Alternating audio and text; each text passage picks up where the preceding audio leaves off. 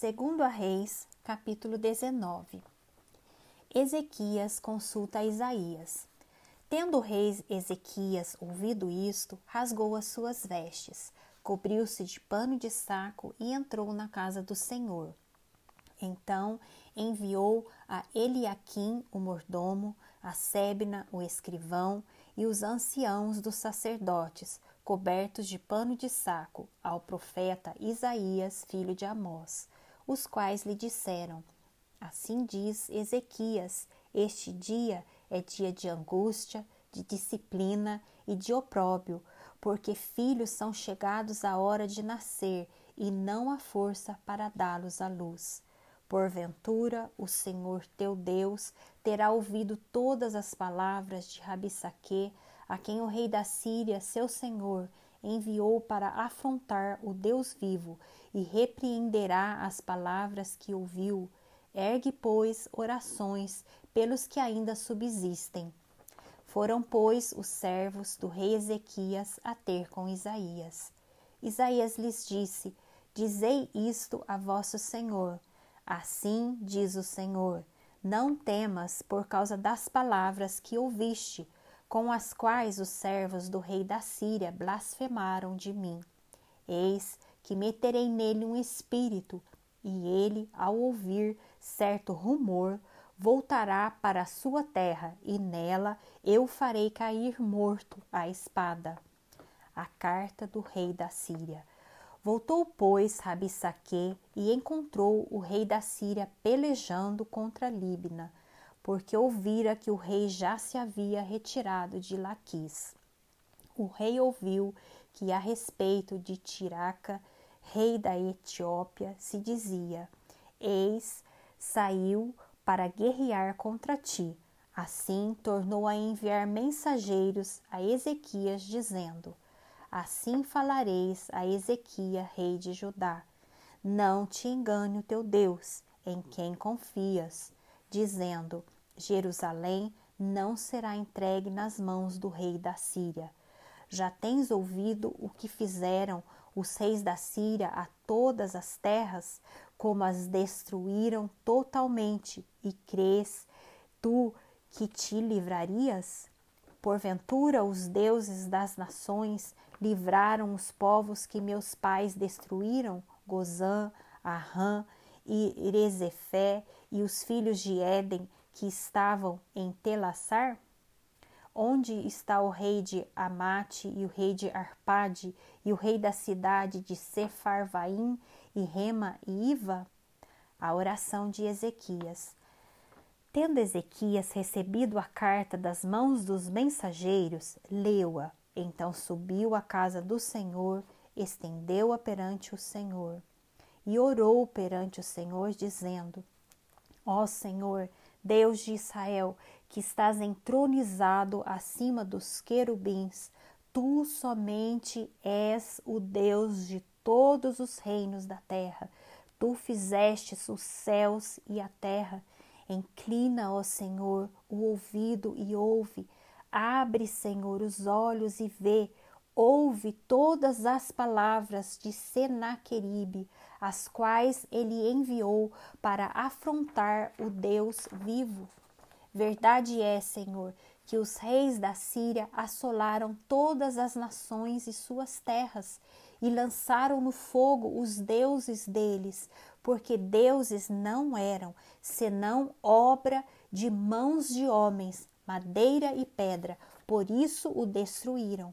Agora, pois, ó Senhor, nosso Deus, livra-nos das mãos das suas mãos, para que todos os reinos da terra saibam que só tu és o Senhor Deus.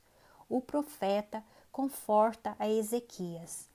Então Ezequias, filho de Amós, mandou dizer a Ezequias: Assim diz o Senhor, o Deus de Israel, quanto a que me pediste acerca de Senaqueribe, rei da Síria, eu te ouvi. E esta é a palavra que o Senhor falou a respeito dele: A Virgem, filha de Sião, te despreza e zomba de ti. A filha de Jerusalém meneia a cabeça por trás de ti. a quem afrontaste e de quem blasfemaste, e contra quem alçaste a voz e arrogantemente ergueste os olhos? Contra o rei de Israel. Por meio dos teus mensageiros, afrontaste o Senhor e disseste: Com a multidão dos meus carros, subi ao cimo dos montes, ao mais interior do Líbano Deitarei abaixo os seus altos cedros e seus ciprestes escolhidos. Chegarei às suas pousadas extremas, ao seu denso e fértil pomar. Eu mesmo cavei e bebi as águas de estrangeiros, e com as plantas do, de meus pés sequei todos os rios do Egito. Acaso não ouviste que já há muito dispus eu estas coisas, já desde os dias remotos o tinha planejado, agora, porém, os faço executar, e eu quis que tu reduzis a montões de ruínas as cidades fortificadas. Por isso, os seus moradores debilitados andaram cheios de temor e envergonhados tornaram-se como a erva do campo e a erva verde e o capim dos telhados e o cereal queimado antes de amadurecer. Mas eu conheço o teu assentar e o teu sair e o teu entrar e o teu furor contra mim por causa do teu furor contra mim e porque a tua arrogância subiu até aos meus ouvidos, eis que porei o meu anzol no teu nariz e o meu freio na tua boca, e te farei voltar pelo caminho por onde vieste. Isto te será por sinal. Este ano se comerá o que espontaneamente nascer e no segundo ano o que daí proceder. No terceiro ano, porém, semeai e colhei, e plantai vinhas, e comei os seus frutos. O que escapou da casa de Judá e ficou de resto, tornará a lançar raízes para baixo e dará fruto para cima porque de Jerusalém sairá o restante, e do monte Sião o que escapou. O zelo do Senhor fará isto. Pelo que assim diz o Senhor acerca do rei da Síria: não entrará nesta cidade, nem lançará nela flecha alguma, não virá perante ela com escudo, nem há de levantar tranqueiras contra ela.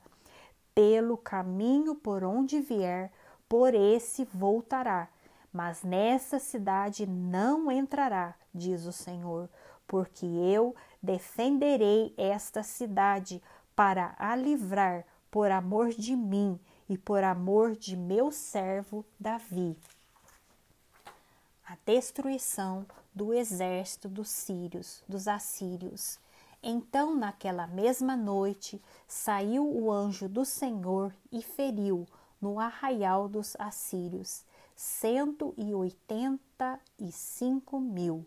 E quando se levantaram os restantes pela manhã, eis que todos estes eram cadáveres.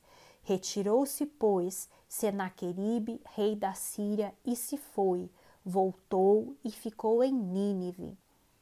Sucedeu que, estando ele a adorar na casa de Misroque, seu deus, Adrameleque e Sarazer, seus filhos, o feriram à espada e fugiram para a terra de Ararate.